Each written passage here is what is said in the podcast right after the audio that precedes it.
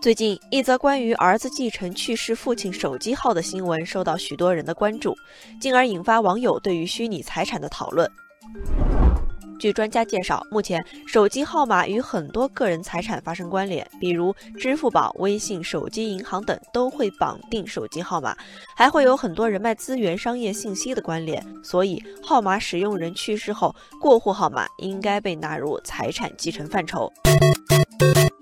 实际上，据相关法律人士介绍，单纯的手机号码使用权不能被继承，但现在手机号码被赋予了更多财产属性。所谓过户号码，其实是市民与运营商对此号码进行一个协议的变更，通过变更协议签署人来继承号码所附加的财产属性。哦。网友千俊小新说：“看来并不是所有的手机号码都是虚拟财产，那些被赋予了财产属性、具有商业等价值的号码才是虚拟财产。具有高昂装备的游戏账户、蕴含丰富商业客户资源的手机号等，这些本身具有商业价值的虚拟账户才具有财产价值。”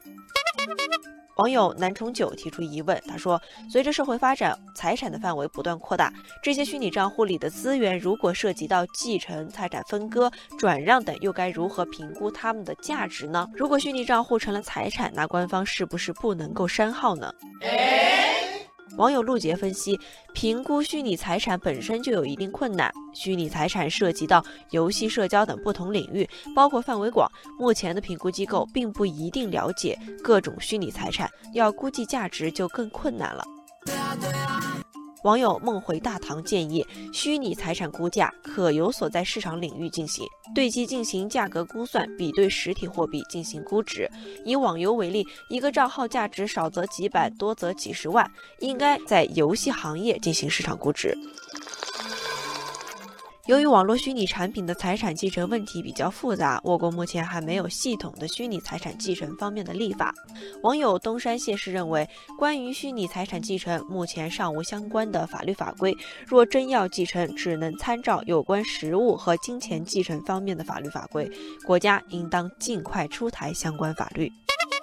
网友东阳说：“一个时代有一个时代的财产表现形式，法律法规也必须与时俱进，及时予以修订。”网友陆海天建议，对于虚拟财产，应该建立一个规范化的价值评估标准，这样便于对虚拟财产进行处置，同时也利于保护虚拟财产的安全。